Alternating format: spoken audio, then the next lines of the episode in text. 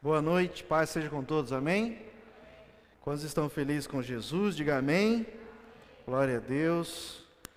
Nós estamos nessa série Famílias Abençoadas. E eu creio que se você já tem uma família abençoada, isso vai edificar mais a sua vida. E nós vamos ver nessa noite que tudo que é abençoado não morre em si mesmo. Tudo que, tudo que é abençoado serve para se tornar bênção para outras pessoas, para outras coisas. Amém? Então é por isso que eu e você, nós estamos aqui para ter uma família abençoada e também para abençoar outras famílias. Amém? Amém? Glória a Deus. Aleluia. Na semana passada, é, não sei se você lembra, mas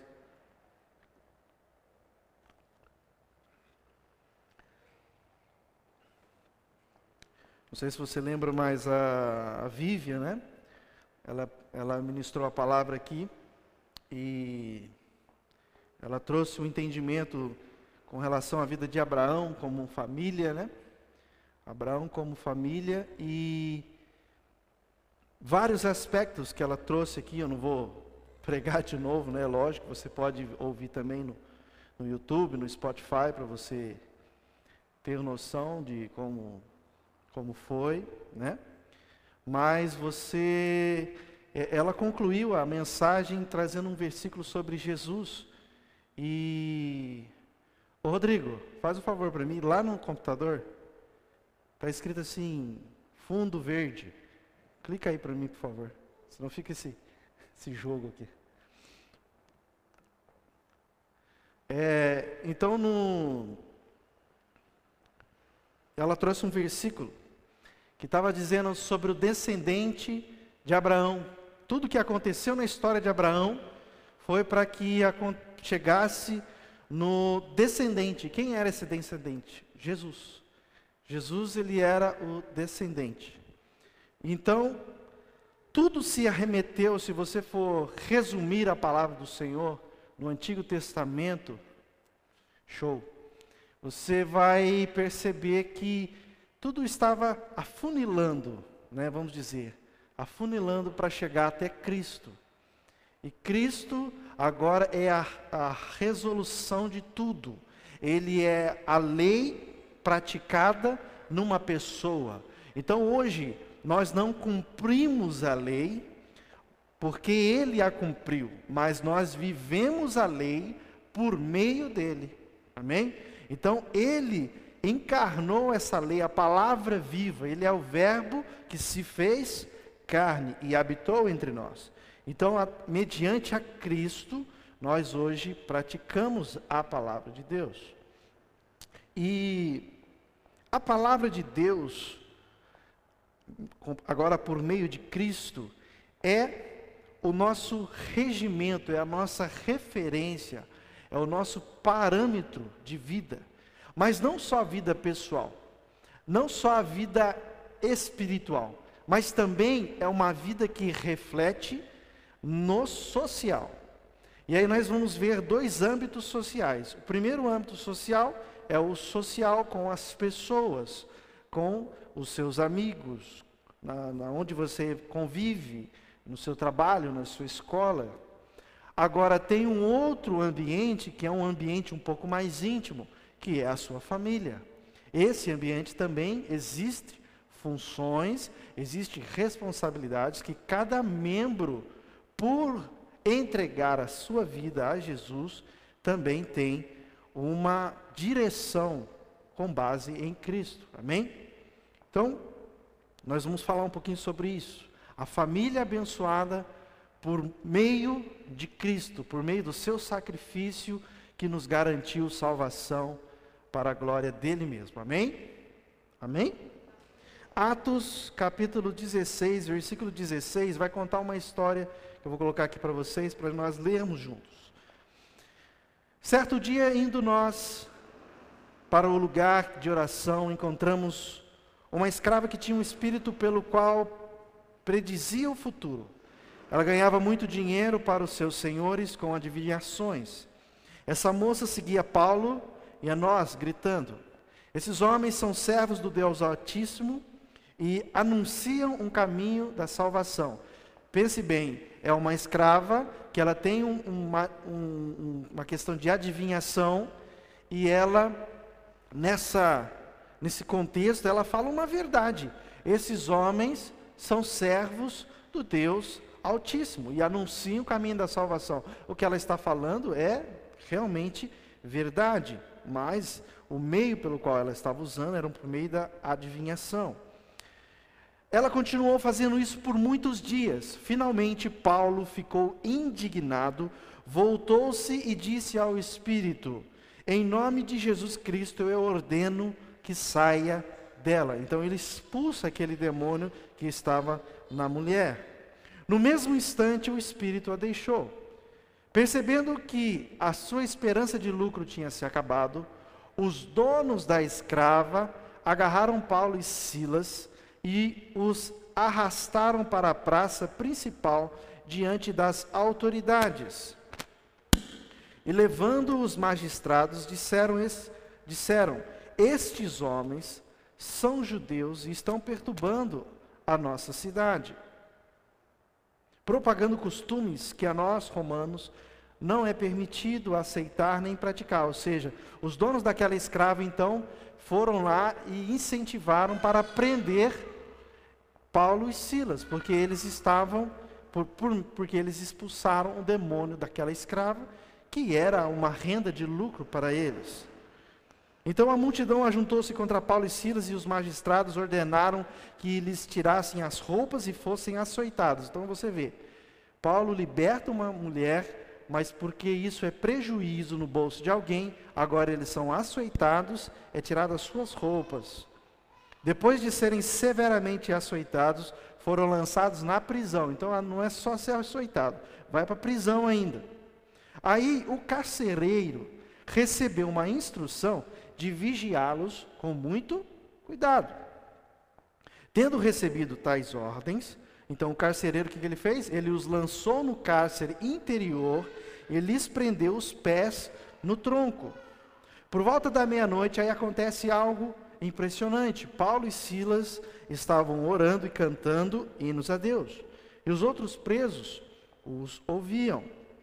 De repente, houve um terremoto tão violento que os alicerces da prisão foram abalados. Imediatamente todas as portas se abriram e as correntes de todos se soltaram.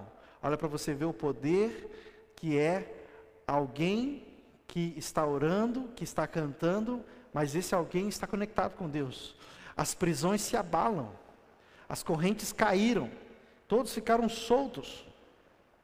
E aí então o carcereiro acordou e, vendo aberta as portas da prisão, ele desembainhou sua espada para se matar, porque pensava que os presos eles tivessem fugido. Ele falou: agora não tem mais esperança, é melhor eu acabar comigo aqui mesmo do que ser punido por, pelos meus, é, pelas minhas autoridades.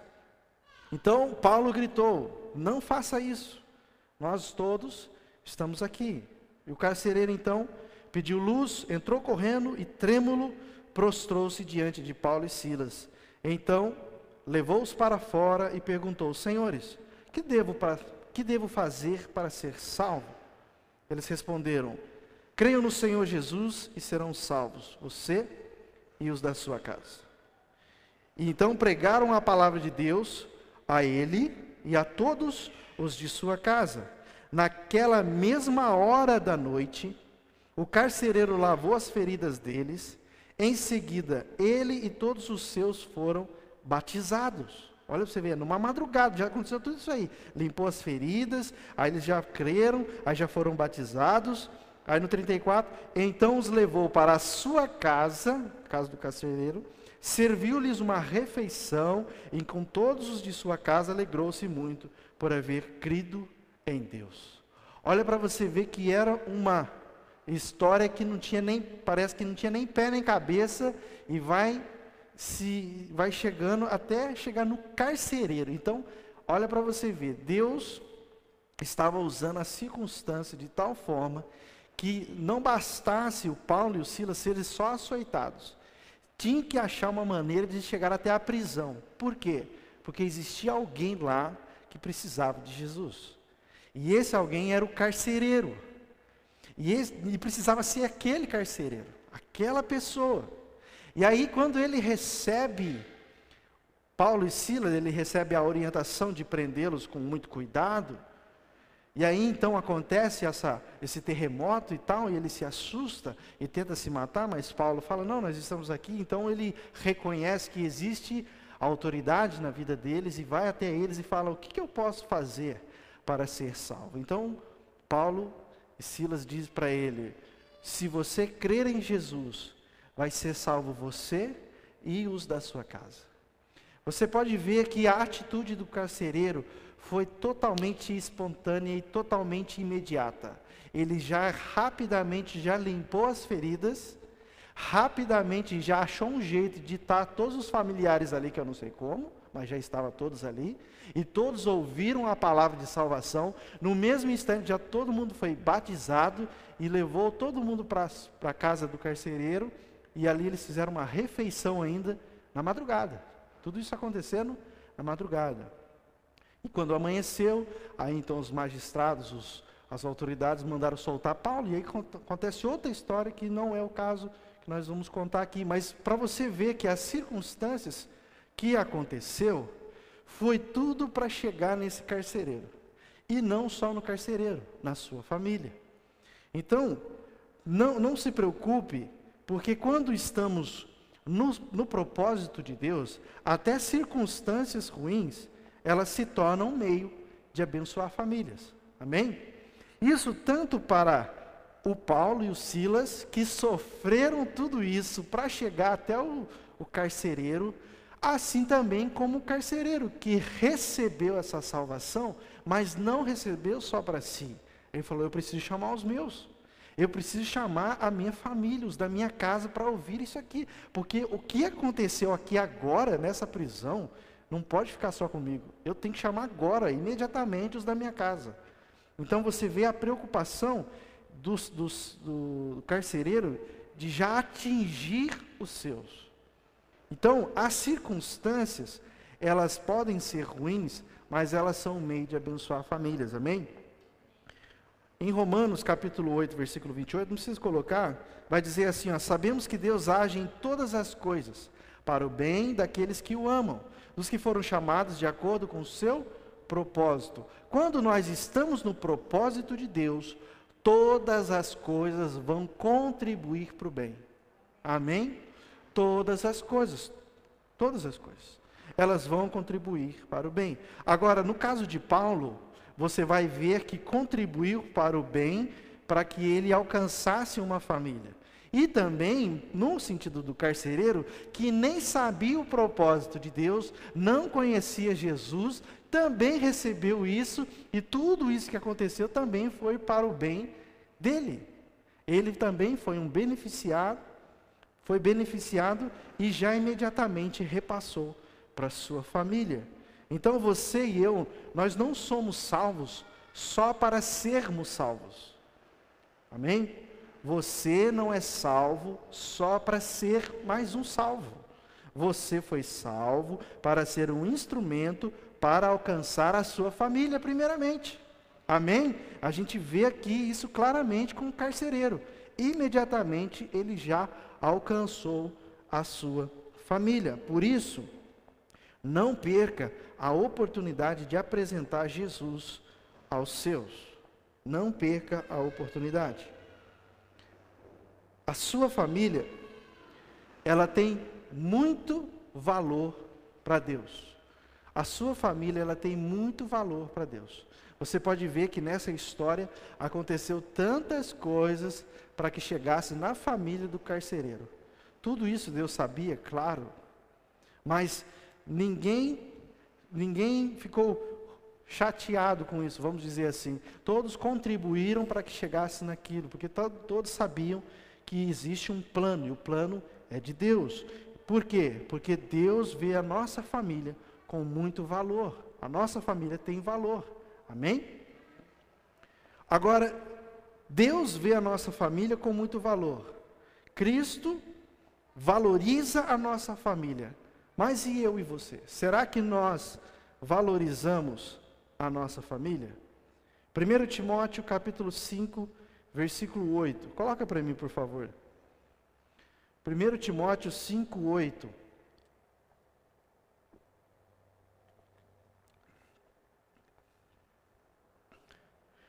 Vai dizer assim, ó: Se alguém não cuida dos seus parentes, e especialmente dos de sua própria família, negou a fé e é pior que um descrente.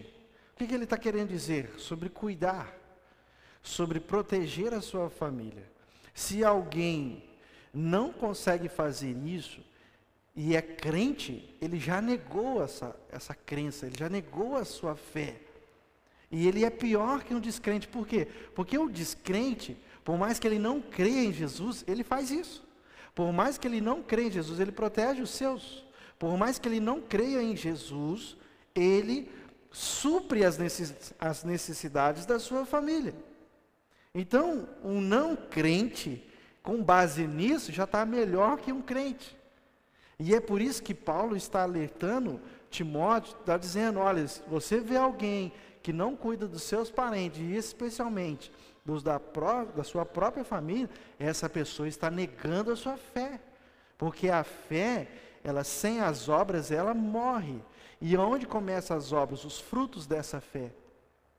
Na família. É o primeiro ambiente onde você convive, vamos dizer assim, 100%.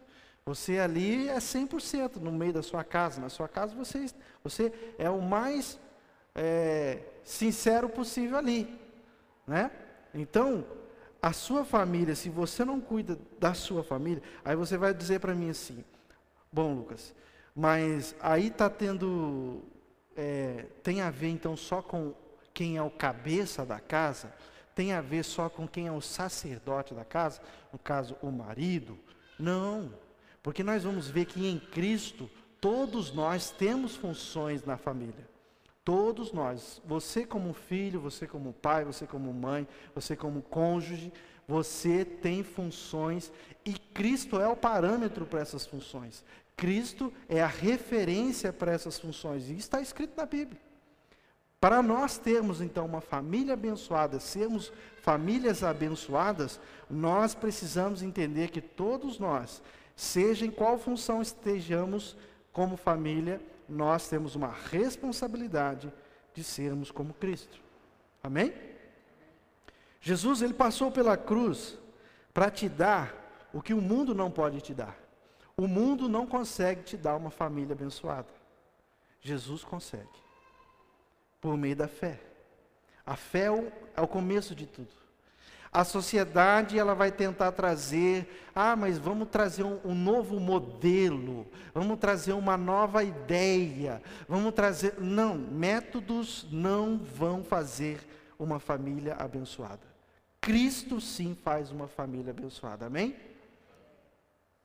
Uma família abençoada, ela vai começar na atitude de entrega a Cristo e na renúncia do mundo. Portanto, se Cristo que passou pela cruz e é Ele que dá o que o mundo não pode dar, eu não posso aceitar o que o mundo me oferece. Eu preciso aceitar o que Jesus está me oferecendo. E eu me entrego a minha vida a Ele, você entrega a sua vida a Ele. E então, com base nessa entrega, Cristo então começa a reinar na nossa vida. Quando ele reina na nossa vida, começa a juntar, é como se fosse peças se juntando. É o filho que se rendeu, é o pai que se rendeu, é a mãe que se rendeu, é o casal que se rendeu. Então, quando todos se rendem a Cristo, une-se uma peça, várias peças em uma peça só. Então, cria-se uma família abençoada. Amém? O reino de Deus, ele se manifesta basicamente de três maneiras. A primeira maneira é através de você. A Bíblia diz que o reino de Deus, ele está em você. Ele não está em uma aparência visível, ele não está num prédio, ele não está num ambiente. O reino de Deus está dentro de você. O governo de Deus está dentro de você. Se você não entender isso, vai ser difícil manifestar o reino de Deus que está dentro de você. Essa é a primeira coisa. Outra maneira que o reino de Deus se manifesta é através da igreja de Cristo, através do corpo de Cristo. Como, como já o nome diz, é o corpo de Cristo. Cristo, nós sabemos que ele foi até o céu e hoje ele está sentado à direita do Pai, amém? Mas isso fisicamente, porque ele ressuscitou, a morte não venceu e agora ele está à direita do Pai. Ok, mas no espírito, no propósito, vem o Espírito Santo, desce e capacita os seus para se tornarem um só para ser então o corpo de Cristo. Então vamos, vamos entender assim: há uma conexão entre os céus e a terra, a ponto do cabeça do corpo está no céu e o corpo está na terra. E essa conexão é o Espírito Santo. Amém? Então o reino de Deus que está no trono de Deus se manifesta na terra por causa dos seus, por causa do corpo de Cristo, por causa da igreja de Cristo. A igreja que ele mesmo edificou. Amém? Essa é a segunda maneira. Então, através de você, através de você com todos, e também agora através da sua família. Por que através da família? Porque a família, ela vai trazer princípios que são de acordo com o que Cristo é, a palavra encarnada, a palavra que é viva e eficaz. Amém? Então a família, ela é o modelo que vai mostrar para o mundo como que é a criação, como que é a vida de Cristo em formato de família. Nós vamos ver aqui que todos os parâmetros, todas as funções, se é filho, se é pai, se é mãe, se é esposa, se é esposo, todos têm uma referência em Cristo. Então o governo de Deus, ele precisa estar na sua família. Eu não sei se você sabe, mas segundo uma pesquisa do IBGE, mais de 50% do divórcio no Brasil é devido à falta de dinheiro. Mais de 50% do divórcio no Brasil é devido à falta de dinheiro. Aí eu vou perguntar para você e você pensa. Então significa que é só ter mais dinheiro que isso vai resolver? Não, não resolve. Porque a falta de dinheiro é só mais um sintoma. Porque tem outros sintomas. Aqui tem mais de 50%, mas tem outros sintomas. Então isso não vai garantir uma família abençoada. Por mais que isso seja solucionado, por mais que as famílias ganhem mais, então significa agora que vai estar tudo perfeito? Não. Isso não vai resolver, é só um sintoma. Para curar isso, tem que ir na causa, tem que ir a fundo. E isso só Cristo pode fazer. Só Cristo pode resolver. Se Cristo então não for o cabeça da sua casa, da nossa casa, nada pode garantir uma família abençoada. Uma família abençoada vai depender disso. E a família abençoada, ela é de fato abençoada quando os membros da família se relacionam com Deus por meio de Jesus. Porque Jesus é o novo e vivo caminho. Por isso eu e você temos acesso a Deus por meio dele. Então vamos, vamos pensar uma coisa. Todos nós temos responsabilidade como cristãos de relacionarmos com Jesus, relacionarmos com Deus. E isso vai refletir o nosso comportamento, na nossa maneira de ser como, fam como família. Porque se um não fizer isso, compromete essa família. Não compromete talvez a sua vida, mas compromete a sua família. Então, é, é necessário nós termos esse, essa comunhão com, com Deus através de Cristo que é o novo e vivo caminho. Quando fala novo e vivo caminho, significa que todos têm acesso. E eu vou até dizer algo para você. Muitas vezes nós pensamos assim, não, os pais vão educar os filhos né, na casa do Senhor. Mas tem muitas coisas que às vezes a gente não pensa. Né? Às vezes a gente não, não, não tem o um entendimento. Você sabia que não existe, por exemplo, Espírito Santo Kids? Não existe.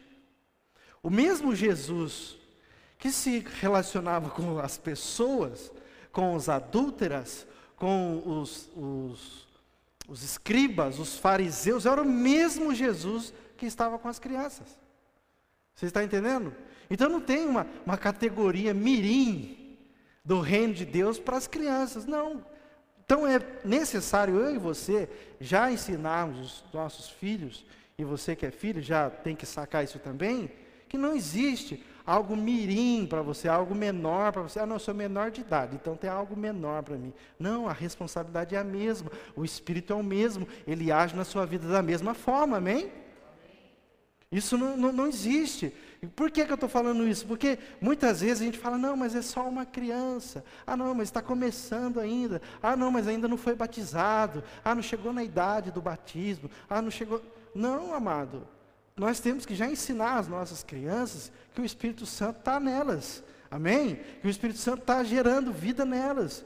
Para que quando elas cresçam, elas não vão depender tão somente de uma palavra nossa mas aquilo que o Espírito Santo já tem construído na sua vida, na vida da criança. Amém?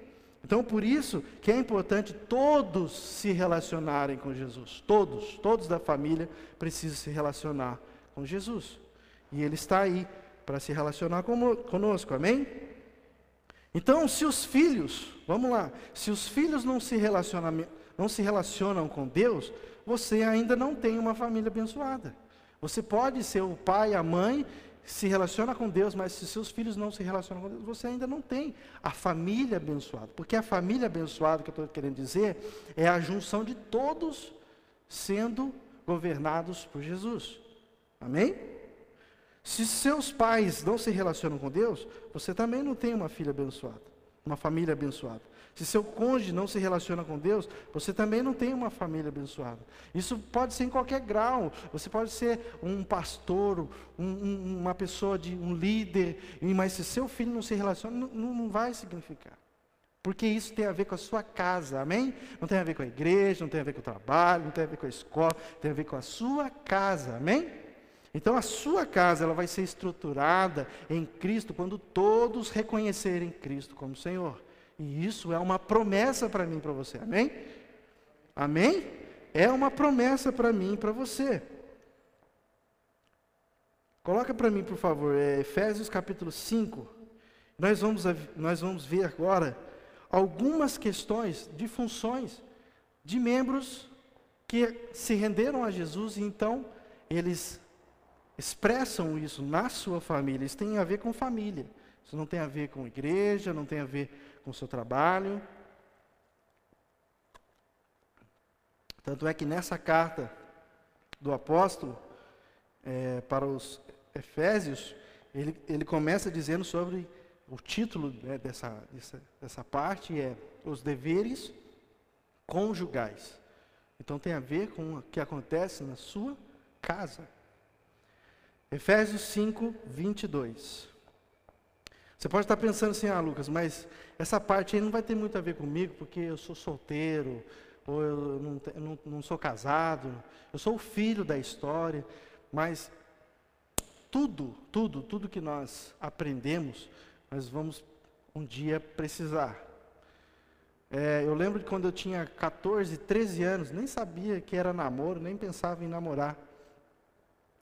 E já ouvia mensagens como Silas Malafaia, Silmar Coelho, que falava muito sobre casamento na época. Por quê? Para entender qual era a definição disso. Nós precisamos entender, os nossos filhos precisam entender, todos precisam entender, por mais que cada um esteja na sua função, mas precisam entender qual é a função do outro, para que juntos possam se adaptar melhor, juntos possam praticar melhor. Então é importante eu entender como o meu pai, como a minha mãe, qual é a função deles, eu entender qual é a minha função como filho, e se você é o marido, você entender a sua função, você é mulher, entender a sua função, entender a função também dos outros, é importante isso para que todos fiquem alinhados. Amém? Isso não se trata, isso não tem a ver comigo nem com você. se tem a ver com o que Cristo estabeleceu, segundo a si mesmo. Nós vamos ver que isso tem a ver com Cristo, amém? Bom, 22. Mulheres, sujeitem-se cada uma a seu marido, como ao Senhor. Olha para você ver. 22 já está dizendo assim: como ao Senhor. Qual é a referência? Ao Senhor. Então, não é para a mulher ser sujeita ao marido do jeito que ela acha que tem que ser.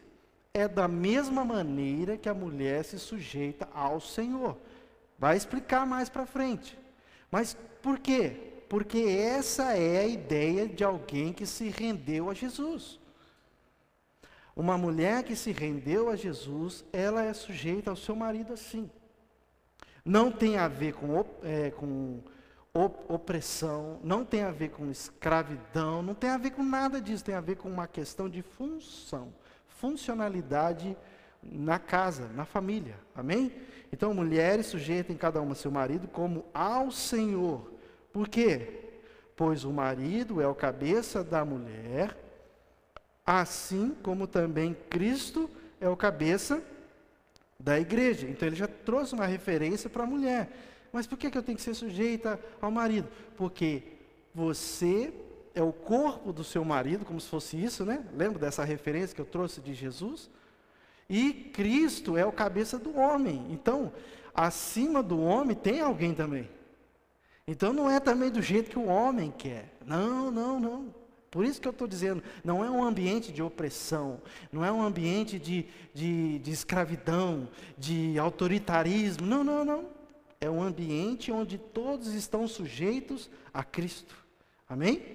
Então, da mesma maneira que você se sujeita a Cristo, você se sujeita ao seu marido. Por quê? Porque Cristo, porque o seu marido também se sujeita a Cristo.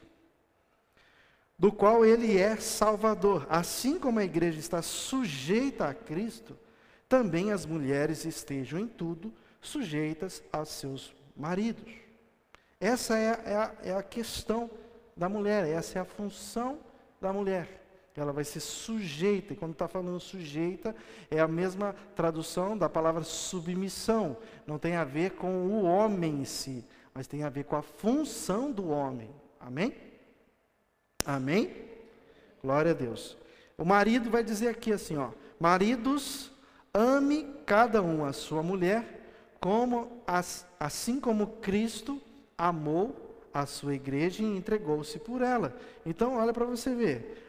Se a mulher se sujeita ao seu marido, o marido deve amar a sua mulher como Cristo amou a igreja. Novamente, uma referência de Cristo. Então, a, a mulher se sujeita ao marido como se sujeita a Cristo. Então, Cristo é o parâmetro. Agora, o homem ama a sua mulher como Cristo amou a igreja também uma referência de Cristo. Está vendo que quando nós entendemos quem é Cristo e nós nos relacionamos com Cristo, dá certo? Por que, que não, não dá certo isso aqui no mundo? Porque a própria Bíblia diz: o mundo não o conheceu. O mundo não o conheceu. Nós conhecemos. Então nós temos como desfrutar disso aqui. Maridos, ame cada um a sua mulher, como Cristo amou a igreja e entregou-se por ela para santificá-la, tendo-a purificado pelo lavar da água mediante a palavra e para apresentá-la a si mesmo como igreja gloriosa, sem mancha nem ruga ou coisa semelhante, mas santa e inculpável. Então olha para você ver, no Evangelho segundo João vai dizer assim, Jesus diz que não foi ele que foi tomado para ser crucificado, foi ele que se entregou. Porque Jesus tinha a total autoridade para não deixar isso acontecer. Mas ele, por amor a nós, a sua igreja, ele se entrega. Então não foi a força, alguém que. Não, foi a sua entrega. Ele falou: Eu preciso me entregar para garantir que a minha noiva, que a minha esposa, seja santificada. Então é a mesma coisa. Olha, o nível de amor. Está entendendo o nível de amor? Então o marido ele tem que ter esse mesmo nível de amor. Ora, pra, diga para mim, como que o marido vai ter esse mesmo nível de amor se ele não conhece a Jesus? Por isso que é preciso conhecer. É necessário conhecer Jesus, porque Ele então é o parâmetro para uma família abençoada. Amém? Da mesma forma, os maridos devem amar cada um a sua mulher como a seu próprio corpo. Quem ama a sua mulher, ama a si mesmo. Além do mais, ninguém jamais odiou o seu próprio corpo, antes o alimenta e dele cuida, como também Cristo faz com a igreja, pois somos membro do seu corpo. Então aqui está mais ou menos a definição do marido e a definição da esposa. Amém? Agora tem a outra definição do marido e da esposa como pais, quando vêm os seus filhos. Aqui era só na questão de um com o outro, agora tem a questão dos pais. Isso vai estar lá em Efésios 6, verso 1. Vai falar agora sobre a dinâmica de filhos e pais. Então começa aqui, ó, Efésios 6:1. Filhos, obedeçam aos seus pais na onde? No Senhor. Como que um filho vai obedecer o pai no Senhor se ele não conhece o Senhor? Está entendendo? Então não é uma definição, não, é porque é cultura. Ah, não, porque eu quero assim. Não, porque a gente aprendeu assim na roça. É porque não, não tem isso. Tem, eu obedeço o meu pai porque eu aprendi com o Senhor. Eu tenho uma relação com o Senhor. E isso faz com que eu obedeça os meus pais. Obedeçam os seus pais no Senhor, pois isso é justo. Honra teu pai e tua mãe, este é o primeiro mandamento com promessa, para que tudo te corra bem e tenhas longa vida sobre a terra. Agora vai falar dos pais. Pais, não irritem seus filhos, antes, antes criem-nos segundo a instrução e o conselho de quem? Do Senhor. Novamente, como que um pai vai educar um filho, vai instruir um filho se ele não conhece o Senhor? Então você vai ver que toda a conexão de uma família abençoada depende única e exclusivamente de Jesus. Cristo tem que ser o cabeça da sua família, amém? Amém? Cristo tem que ser o cabeça da sua família, senão não dá certo. Agora, como a gente estava explicando, o reino de Deus ele se manifesta em você, se manifesta na igreja do Senhor e se manifesta na sua família. Quando isso acontece, você se torna uma referência. Os seus filhos se tornam referências, você se torna referência, sua esposa se torna referência, o marido se torna referência. Todos são referência. E quando voltam para os seus lares, são edificados uns aos outros. É como se fosse uma, um pequeno pedacinho do corpo de Cristo. Amém? E isso é importantíssimo. É importantíssimo. Então a função de cada um ela está relacionada a Cristo como referência e como exemplo. Amém?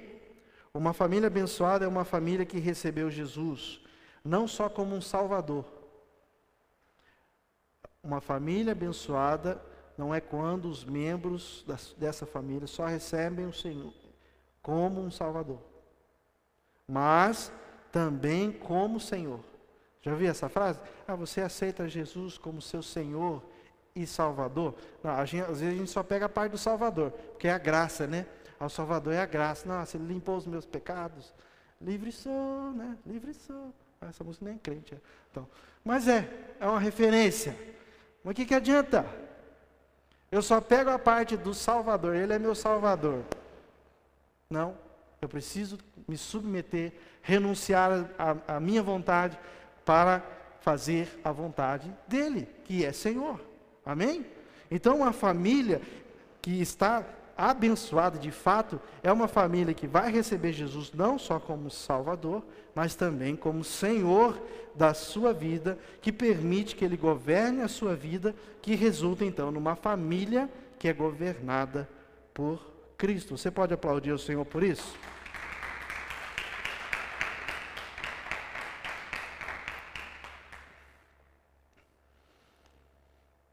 Esse é o centro. Jesus é o centro da sua família. Ele precisa ser. Esse é o sentido de uma família abençoada por meio de Cristo Jesus. Mas aí tem uma questão. Mas se nem todos os membros da família permite que Deus governe sua vida, o que, que faz? O que, que a gente faz? Qual seria o, o, uh, o que, que a gente poderia fazer se tem alguém da família que não permite que Jesus governe a sua vida?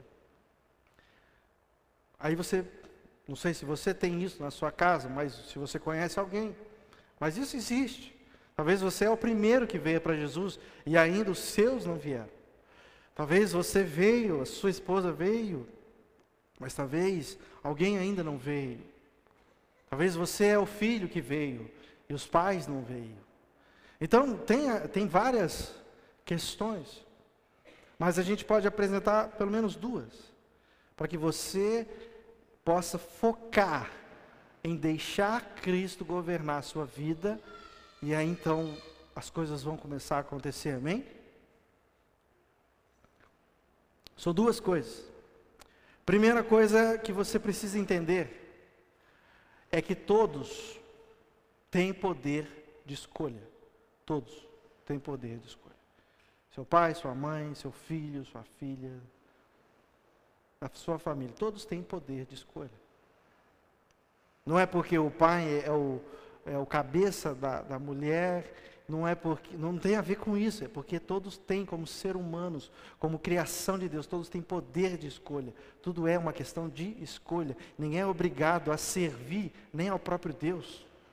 Eu ouvi uma frase uma vez que Jesus, ele deu a sua vida por mim, por você, sem obrigá-lo a servi-lo. Ou seja, é uma escolha sua, é uma escolha minha. Nós só é, é, colocamos isso em volta, como volta daquilo que Jesus fez. Nós retornamos aquilo de ação que Jesus fez como ações para Ele. Uma vida que nós entregamos para Ele. Então, nós precisamos entender que todos têm escolha. Agora, tem uma questão. Qual que é a minha função? Vamos falar na parte de família ou de convívio. Qual que é a minha função? A minha função e a sua função é influenciar.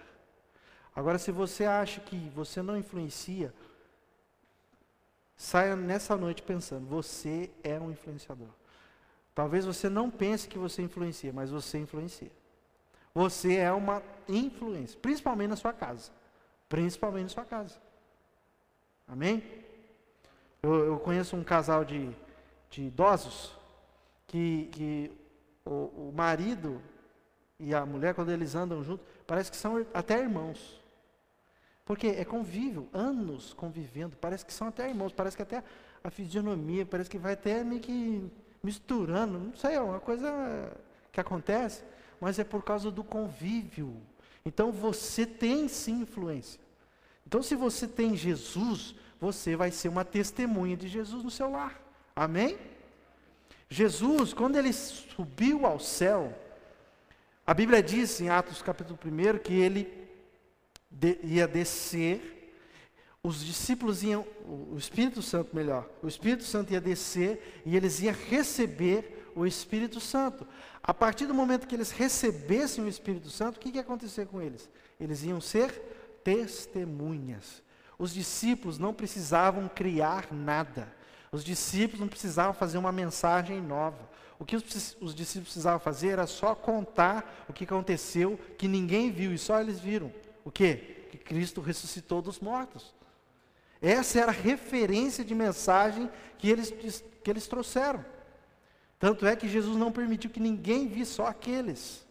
Só eles viram Cristo ressurreto. Então essa era a função deles, ser testemunha. Da mesma forma, eu e você, como influência, na nossa casa, a nossa função é influenciar sendo testemunhas de Jesus no seu lar. Amém? Agora, tem uma outra função de uma outra pessoa que mora com você, que é o Espírito Santo. Nós acabamos de dizer, o Espírito Santo está em mim e você. Então, o Espírito Santo no seu lar, quando você é uma influência, o Espírito Santo ele começa a falar com a pessoa que ainda não está se que está que ainda não está em Cristo totalmente, ou já ouviu falar ou não.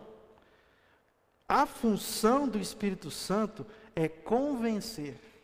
A Bíblia diz que o Espírito Santo nos convence de três formas: do pecado, da justiça e do juízo.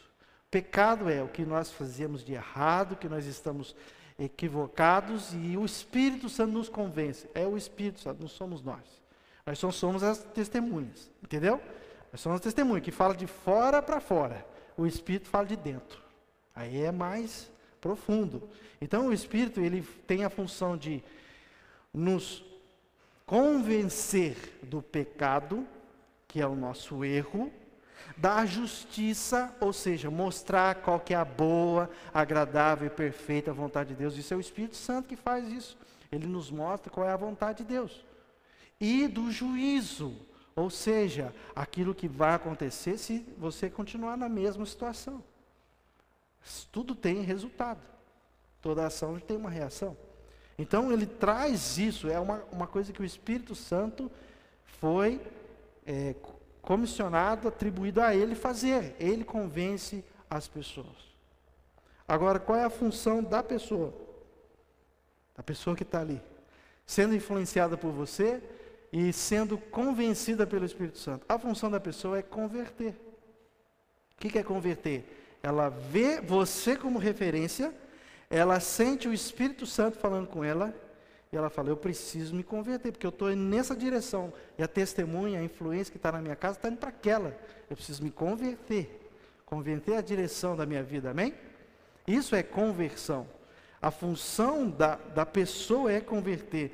Existe um, um trecho em Deuteronômio, não, nem coloquei aqui, mas diz assim que Deus disse que a pessoa tem a opção de escolher a morte e a vida. E Deus até diz assim: escolha a vida, ele dá até a dica. Então, tem a opção da morte e tem a opção da vida. E ele diz: escolha a vida. Então, essa é a parte da pessoa. A parte da pessoa. A minha função é influenciar, a função do Espírito Santo é convencer a pessoa, e a função da pessoa é ela se converter. Amém? Então, se esse é um processo que vai contribuir os três passos. Talvez a pessoa ainda não se converteu, porque talvez ainda não tenha uma testemunha ali. Isso é importante. Talvez a pessoa ainda não viu com clareza a luz que está no seu lar, porque talvez a luz que era para estar não está ali totalmente. Então tem essa questão. Então a primeira coisa que nós precisamos entender se isso tem, se isso acontece, é que todos têm o poder de escolha. Agora, a segunda coisa, você precisa crer que Deus governa a sua vida e que se Deus governa a sua vida, existe luz no seu lar. Amém? Você é a única pessoa que crê em Jesus no seu lar. Existe luz no seu lar. Está ali bagunçado, mas existe luz no seu lar. Por isso que é importante você ser a influência, a testemunha de Jesus. E onde existe luz, as trevas somem. Agora, se isso não acontece de fato, então você precisa reaver algumas coisas. É a conexão com Cristo que vai depender disso. Depende totalmente do, do que Cristo faz, a obra de Cristo. É Cristo que está fazendo as coisas através do Espírito Santo. Então, se você permitir e crer, isso vai acontecer. Porque nós lemos: creia no Senhor Jesus, e será salvo você e os da sua casa. Então faça a sua parte, permitindo que Deus governar a sua vida e creia nessa promessa. Nós fomos, vamos assim dizer, destinados em Cristo. Quando eu falo a palavra destinado, não é destinado no sentido de. Não, destinado em Cristo. Quando você está em Cristo, o propósito é você ser uma pessoa dependente dele e ter uma família abençoada. Porque essa família abençoada também é um instrumento para alcançar as nações, para alcançar o seu vizinho, para alcançar as pessoas que estão à sua volta. Amém?